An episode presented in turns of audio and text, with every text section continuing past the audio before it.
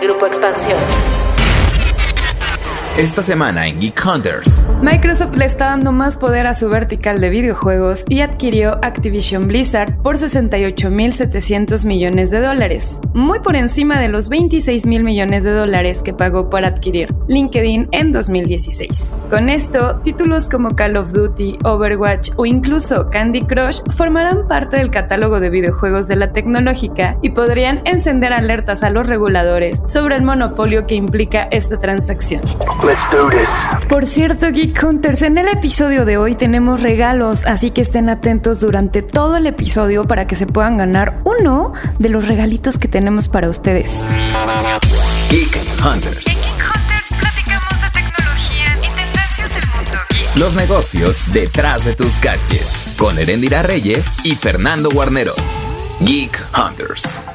Buenos días, buenas tardes y buenas noches, depende la hora en que estén escuchando este episodio. Mi nombre es Erendira Reyes y bueno, en esta edición de Geek Hunters ya escucharon de qué vamos a hablar, en qué nos vamos a meter y por qué estamos hablando de Activision Blizzard, que para algunos que no son gamers seguramente va a decir, bueno, eso qué con qué se come y por qué es importante saber qué adquiere Microsoft esta empresa. Bueno, pues resulta que es una de las empresas más grandes de videojuegos que está metido en absolutamente todo, no solamente tienen títulos como Call of Duty, que es uno de los más conocidos y que seguramente incluso algunas mamás ubican perfectamente, sino que está metido también en un sinfín de títulos de esports en mobile gaming, o sea, es un monstruo verdaderamente de los videojuegos y el hecho de que ahora sea parte de Microsoft pues es relevante a nivel de negocios. Y obviamente para platicar del tema está conmigo Fernando Guarneros, reportero de la mesa de tecnología. Fer, ¿cómo estás? Hola Eren, yo estoy muy bien. Sorprendido, ¿no? Por esta compra, porque ya ven- veníamos viendo que Xbox tenía mucho interés y ha tenido muchísimo interés por varios estudios de videojuegos durante estos últimos años. Creo que esta dinámica entre Sony y Xbox es muy interesante porque justamente, digo, en otros podcasts también hemos intentado hablar de que ya no haya una guerra de consolas para los jugadores, pero en términos de empresas, sí vemos movimientos muy interesantes para tener mayor participación en, en el mercado de los videojuegos.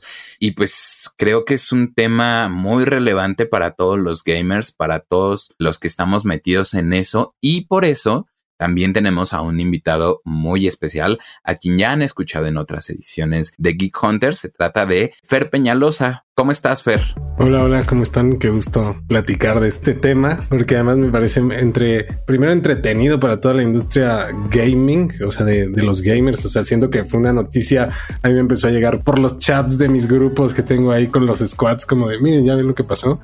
Pero también por otro lado, siento que a nivel compañía y de lo que representa esta compra para Microsoft, para lo que significa para Xbox como empresarial, también me parece que es así súper relevante en muchos sentidos, ¿no? O sea, yo también creo que como decía Fer en el tema de, de, esta lucha que hay entre Sony y Xbox y de ver quién es el más grande y no sé qué, creo que también es parte interesante de ver lo que está pasando como compañías. Sí, quiero sentir lo que Phil Spencer en este momento sintió. Así fue anunciar, además anunciar, ¿no? Microsoft Gaming como ya una vertical más seria, más vertical de negocios, sino decir, bueno, es el líder de Xbox, que obviamente es la marca más conocida, pero darle este peso, decir, bueno, vamos a adquirir a este grupo de empresas que es enorme, y obviamente, por eso los invité a ustedes que son más expertos. A mí me gusta la parte de los números, pero a nivel creo que de los títulos, de todo lo que implica una adquisición de este tipo, creo es donde hay más carnita de donde platicar y de donde podemos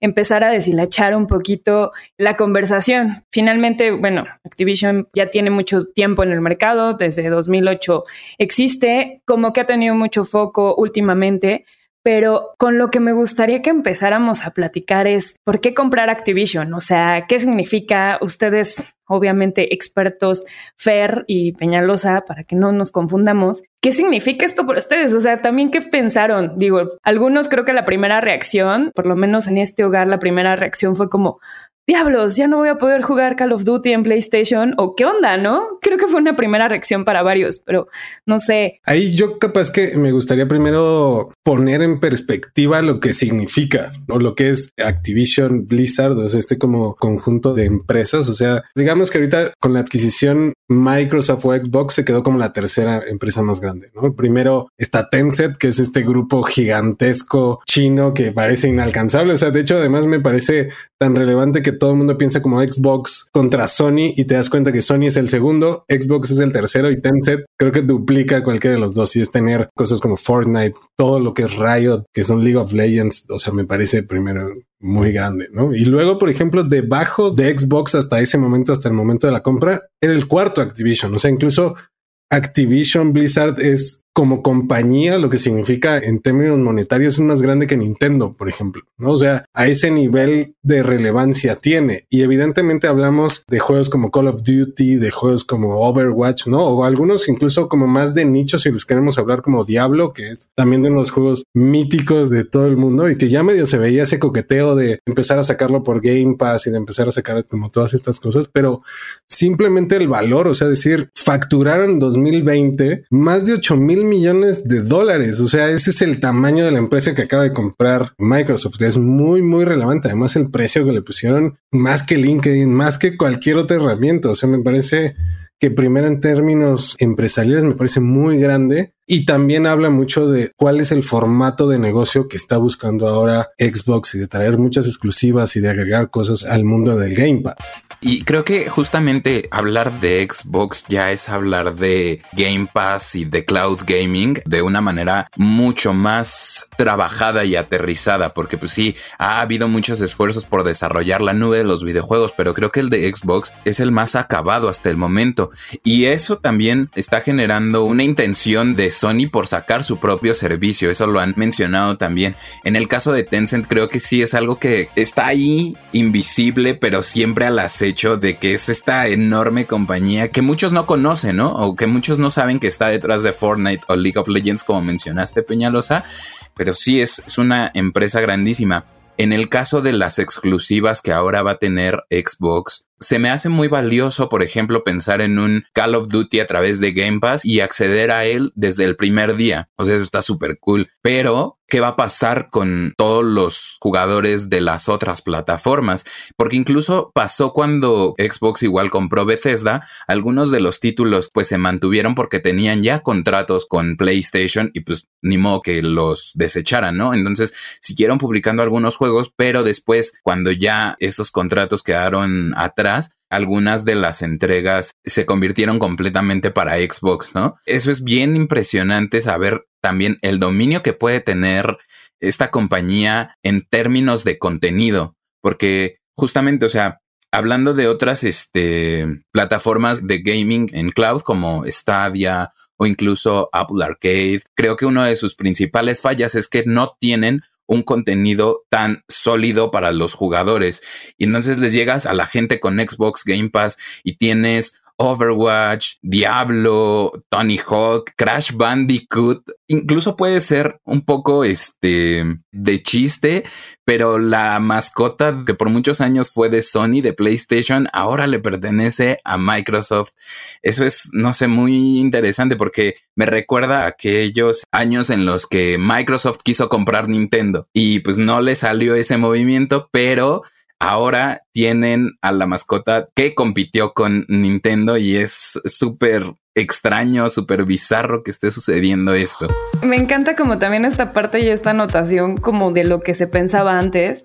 Uno de los temas que hubo hace unos años también a nivel de analistas y a nivel de analistas financieros que le decían a Microsoft, es que deberías de vender tu vertical de Xbox porque no te está haciendo redituable. Y muchas veces esta parte como incluso de Game Pass, sobre todo el año pasado con la presentación que tuvieron, que también le dijeron qué tan rentable va a ser Game Pass ti empresa. Creo que ese tema está bastante bueno. O sea, pusieron finalmente una cifra que fueron los 25 millones de suscriptores en Game Pass y que bueno, ahora qué va a pasar? ¿Van a tener más? O sea, tiene mucho sentido la compra, pero realmente casi casi te están obligando a comprar el Game Pass y a mantenerte en Xbox o cómo va a estar funcionando también esta parte de los títulos. Creo que eso también está interesante verlo. Yo justo ahí como que era parte de mi lectura, voy a decir algo, o sea, voy a hacer primero como una anotación general y luego voy a decir como lo que creo, porque también como que eso es parte de lo que voy leyendo sobre las movidas de Xbox. Justo también además hace poco que hablábamos con Matt Booty, sobre todo con el lanzamiento de Halo y así que nos contaba de este modelo de Game Pass. Pero, o sea, ellos anuncian que tienen 25 millones de suscriptores ya en Game Pass, ¿no? Y lo que les ha traído como ciertos títulos en particular. Pero si lo comparamos, por ejemplo, con la cantidad de jugadores que tiene Activision, que son 400 millones de usuarios activos al mes, o sea, creo que también esa lectura de entender, ok, sí quiero tus títulos, sí quiero todo ese contenido para mi plataforma, pero además quiero tus jugadores, o sea, quiero traer ese público que tú ya tienes, que tienes cautivo, porque además Call of Duty es de lo más streameado en Twitch. Si no estoy mal, quiero tener ahí el dato, pero acaban de anunciar sobre todo como sobre los 300 millones de jugadores activos solo de Call of Duty. Entonces, el hecho de decir, ok,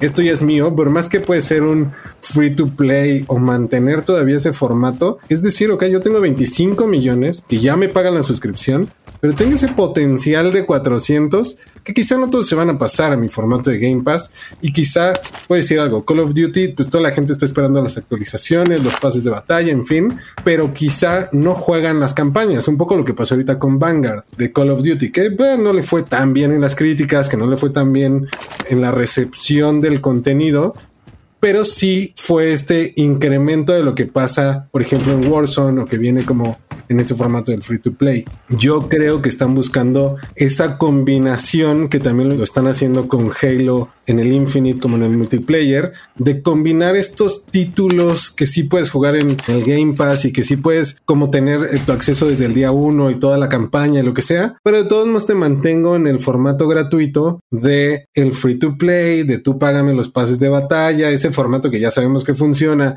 y que ese formato que digo gratis y que luego terminas gastando más dinero que nunca, creo que también yo siento que es, es hacia donde van. Yo dudo, sinceramente, que vayan a dejarlo solo con exclusiva. O sea, por eso digo que me iba a mojar un poco en el hecho de decir, yo no creo que le quiten a PlayStation el que puedas jugar Call of Duty. Lo que sí creo es que seguramente vas a tener mucho más recompensas si lo tienes desde Game Pass que si lo juegas, no sé, hasta en la computadora. O sea, creo que también eso es parte de estos formatos de meterte al streaming, de meterte en el mobile, de meterte en estos como universo del Game Pass que va más allá de la consola, ¿no? Una frase que a mí me gustaba mucho de lo que decía Matt en la entrevista que le hicimos él decía es que, por ejemplo, yo tengo, no sé, 10 millones de consolas vendidas y si yo tuviera el modelo anterior, voy a vender 10 millones de copias. O sea, mi tope está en 10 millones de Halos, ¿no? Si yo solo me voy a la cantidad de consolas que tengo. En el Game Pass, no. O sea, en el Game Pass es,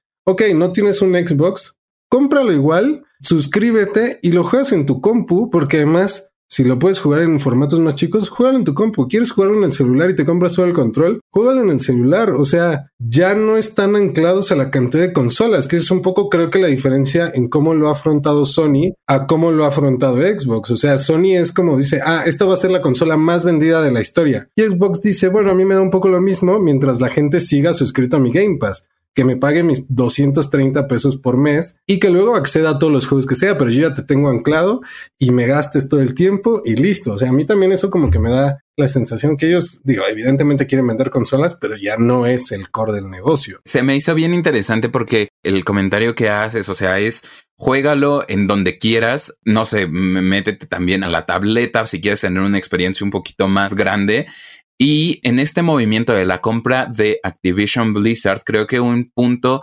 que hemos dejado fuera de la conversación, pero es igualmente relevante, es lo de King, los desarrolladores de Candy Crush. Delicious. Creo que eso es también un interés por el mobile gaming, que fue el sector de los videojuegos que durante este par de años de pandemia creció mucho más. Y justamente creo que Candy Crush es un ejemplo de videojuego muy enfocado a los usuarios casuales. O sea, Candy Crush lo juega mi tía y está bien enganchada todavía a pesar de que ya lleva tantos años. Incluso Sony también mencionó que quieren llevar algunos de sus juegos al mobile, pero no sé, no creo que mi tía vaya a jugar Uncharted en su celular porque pues no, no lo va a poder correr y ni siquiera le va a interesar, pero ahorita ya tienen experiencia, gran experiencia con King en Activision. Creo que también eso es parte de un movimiento muy bien pensado por Xbox. Creo que el trabajo de Phil Spencer detrás sí lo veo como muy visionario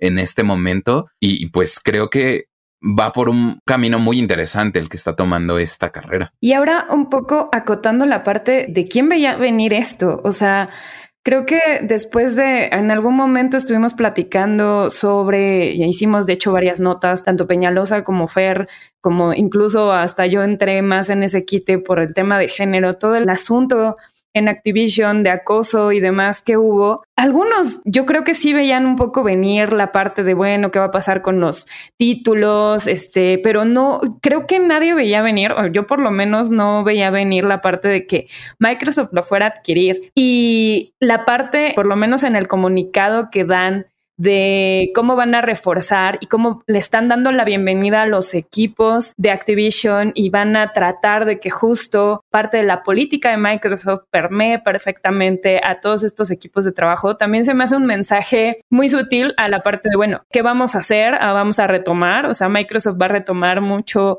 esta parte de los problemas en los que ha estado envuelto Activision, no lo va a tomar, hay demandas aún por atender, hay problemas de recursos humanos. Y el gran, gran tema y que ahí creo que es donde me gustaría que empezáramos a platicar de esto, es qué va a pasar con el CEO de Activision, con Bobby Kotick. No viene en el organigrama, pero ellos siguen diciendo que va a estar y que por lo menos hasta que se mantenga el tema de la fusión y de la adquisición como tal van a seguir siendo empresas independientes y cada quien va a tener a su CEO, pero después, ya que sean parte de Microsoft, ya van a reportar directamente con Phil Spencer estos equipos. Entonces, ¿cómo ven este movimiento? ¿Lo veían venir? ¿No lo veían venir? Les pasó como a muchos, porque muchos también se sorprendieron. Fue como, ok, o sea, sí veíamos que había muchas broncas, pero ya comprarlo, wow. Yo ahí, por ejemplo, em, voy a hacer como, me tomó por sorpresa, o sea, como que la noticia sí me llamó la atención, pero luego ya que la analizas, dices, ah, ok, hace sentido como en muchos frentes, ¿no? O sea, justo creo que era un momento muy complicado para Activision, tanto lo que venían arrastrando ya de años, o sea, ni siquiera es algo nuevo particularmente, porque ya incluso venía con mucho golpeteo, o sea, yo veía cada nota que salía el tema de Activision, incluso de nuestro lado, ¿no? Era como, ok, pues sí, vamos a tomar esta nota, pero siempre era como el puntito de necesito que te pongas clean, ¿no? O sea, yo creo que eso también es parte de la adquisición. Yo creo que ya lo venían evaluando desde hace mucho tiempo, o sea, creo que también el tema de venir hablando entre ellos para que sucediera, también creo que no es algo nuevo, o sea, digo, nos sorprende a muchos, pero no es algo nuevo. También este proceso que entiendo que se va a terminar de completar en 2023, o sea que es como toda esta movida, creo que también tiene que ver mucho con esa sensación de, a ver, ahorita dicen que están independientes, dicen que luego van a mantener esa independencia, todo, también esa lectura, no solo en el tema de lo que significa la adquisición de una empresa tan grande, sino también de limpiarlo internamente y como dejarlo decir, como le ponemos el sello de Microsoft de decir, ok, nosotros somos una empresa que tiene muchos temas de compliance y de que somos bien estrictos en ese sentido, mantenemos a la empresa porque también yo creo que eso es parte de un poco lo que decíamos como con Tencent, o sea, decir como soy ese ente que sí sabes que soy yo, pero no sabes que soy yo, sobre todo en el tema Blizzard y así que se mantenga como esa independencia y de que sigan los equipos creativos, que yo también creo que eso es parte importante de que no cambie la esencia de contenido que saben que funcionan, ¿no? Por más que las últimas entregas, sobre todo de Call of Duty, no hayan sido las que se esperaban o que tuvieran la relevancia que se esperaban, pero también por otro lado, el que iba a ser su competidor, que sobre todo era Battlefield, le fue peor, ¿no? Entonces, también como que en ese sentido veo que es un momento adecuado para la compra y también creo que este proceso de adquisición va a venir mucho con la limpieza interna de hacer investigaciones. Yo también siento que vamos a empezar a ver casos como de, ok, este señor se va a ir, va a venir esta salida, va a haber un poco de movimientos, o sea, sobre todo también cuando muestra Microsoft su organigrama, no solo dice soy yo Phil Spencer, sino miren, vengo con este equipo, le van a reportar a esta gente que además hay hombres, hay mujeres que les ponen el pronombre que dicen she o he, o sea, como que todas esas movidas me parece que también son parte de establecer el cambio que va a haber internamente, además de todo lo que veríamos con contenido. Para mí esa es un poco la sensación. Yo también quiero saber lo que piensa Fer en el sentido de eso, digo, porque además eso es lo que veníamos. Cada vez que había una nota sobre Activision era, bueno, ¿y qué estás haciendo con tu tema de género? ¿Qué onda? ¿No? Siempre. En todas las notas lo veías y lo veías hasta en sus lanzamientos de juegos. Ah, bueno, pero miren, tienen este tema. Entonces también creo que es una forma de irse moviendo hacia limpiarse la reputación. Y justamente, o sea, durante pues los meses posteriores a que salieron todas estas demandas del estado de California, en Activision hubo muchos despidos de gente de recursos humanos, de directivos, que incluso intentaban como que ir limpiando esa imagen. Como tú lo mencionas, esta compra no es de un día a otro, sino que ya venía de varias reuniones anteriores y en un primer momento, o sea, yo cuando la leí en la mañana sí pensé, mmm, tiene que ver con todos estos problemas de reputación. Y pues es posible. Y lo que en un primer momento me llegó a molestar fue esta postura de que Bobby Kotick se mantuviera durante el periodo en que se concrete la venta, porque muy posiblemente no vaya a mantenerse ahí. Sin embargo, creo que justamente la cultura laboral de Microsoft puede permear en toda esa gente que también buscaba un cambio laboral. Para los desarrolladores y para la gente que trabaja ahí me da gusto, porque incluso veíamos que desde 2018 se hicieron públicos también casos de denuncias de género en Microsoft. O sea, ese no es un problema del cual estén exentos. Incluso el año pasado vimos también que Bill Gates estaba implicado en todo ese tipo de asuntos y los propios accionistas de Microsoft estuvieron presionando para que se evaluara todo ese tipo de conductas. Creo que incluso contrataron un buffet de abogados para evaluar públicamente esas denuncias de acoso sexual y discriminación de género. Y entonces parece una conducta mucho más proactiva para solventar este tipo de problemas en los que sí generan o sí deben de generar un cambio más significativo que cambiar el nombre de un personaje de Overwatch, que creo que eso es muy superficial. Súper de acuerdo. Y obviamente podremos estar aquí hablando largo y tendido y seguramente la conversación se va a poder extender a redes sociales a través de todos los Geek Hunters que están allá afuera y que quieran platicar y ahondar más sobre este tema. Pero ya para acabar, justo creo que quiero que demos nuestra postura, nuestra visión de qué es lo que va a pasar a futuro de cada uno de nuestro ronco pecho con esta adquisición yo por lo menos a nivel no gamer, a nivel que más me interesa la parte de la industria, siento que eso también va a encender muchos focos rojos a los reguladores que cada vez están buscando cualquier pretexto para ver, bueno, qué onda con el monopolio, en este caso, pues gigantes de los videojuegos juntándose y qué va a pasar a futuro. Realmente todavía es una transición, falta que todavía se apruebe incluso bien la adquisición hacia 2023 no sé qué peros vayan a poner los reguladores y eso es lo que me interesa muchísimo y a futuro también ver. Pero ustedes que son más gamers, justo, ¿qué conclusión tienen de toda esta compra a futuro? O sea, ¿qué es lo que ven? Creo que es una movida, eso, como de mucha adquisición de usuarios de Xbox. O sea, Primero, como justo la lectura que decía Fer en el hecho de meterme mucho más en el mobile, o sea, justo parte además también del comunicado decía 95% de los gamers en el mundo son en mobile. Entonces es como, ok, nosotros somos fuertes ahí, vamos a meternos y empezamos a crecer en ese sentido. O sea, creo que es una movida de negocios muy grande que apunta a lo que quiere con Game Pass. O sea, a mí eso es lo que me das. Yo además que soy usuario asiduo de Xbox me dice como, ok, estás en la decisión correcta, sobre todo en este año. Voy a decir algo, el 2021 parecía mucho de Xbox con todos los lanzamientos que tuvo y que Sony o, PlayStation realmente tuvo, voy a decir Ratchet, que creo que fue su mejor título, pero contra 4 o 5 Forza, contra Halo, todas esas cosas. Y decíamos como, ok, el 2021 fue de Xbox, tuvieron como seis meses espectaculares de crecimiento en el que parecía que no había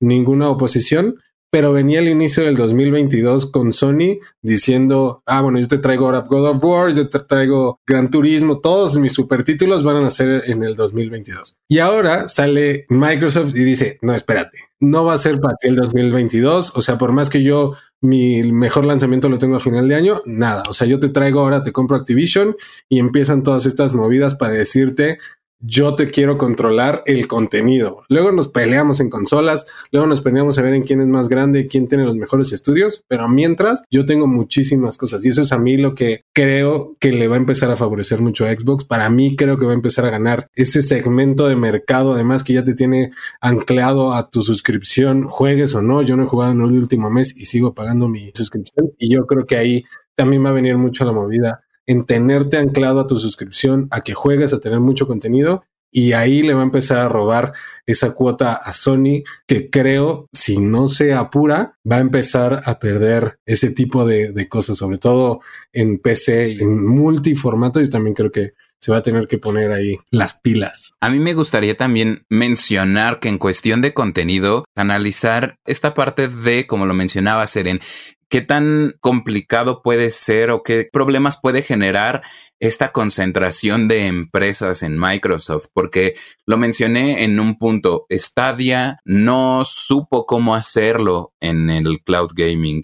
Netflix está intentando entrar, pero con propuestas de muy poco valor. Entonces, el hecho de que Game Pass sea la única propuesta realmente aterrizada me genera un poquito de problema de saber si ese mercado va a ser acaparado por una sola compañía. O sea, no sabría decir, por ejemplo, si Sony lo va a hacer bien o no. Nintendo tampoco se le ve que vaya a tomar ese camino. Creo que ellos están más concentrados en su propio juego. Van a sacar también títulos interesantes, pero pues no veo que haya una verdadera competencia en el plano de cloud gaming y pues espero que lo sigan haciendo bien, pero me genera un poco de problemas saber que solo son ellos los que están en ese mercado por el momento. Estoy de acuerdo y seguramente va a ser algo que por lo menos para la agenda de este 2022 vamos a estar viendo un buen.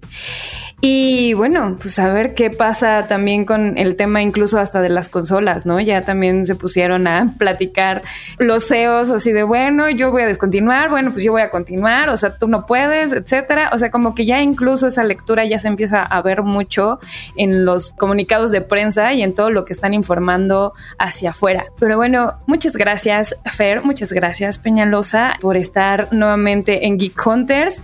Y bueno, ya tenemos, además de nuestra sección que ya conocen, tenemos una nueva sección que se llama Geeken y obviamente queremos que les den mucho amor los Geek Hunters a estas nuevas secciones. Y cualquier comentario, duda, queja, etcétera, pueden hacerlo a través del hashtag Geek Hunters en todas las redes sociales de expansión. Y pues nos escuchamos la próxima semana. Que estén muy bien. Cuídense. Beatriz, ¿está bien? Tenemos que ir a. Anda. ¿Qué? Anda, estoy bien. Pero ¿estás segura María, por favor, anda.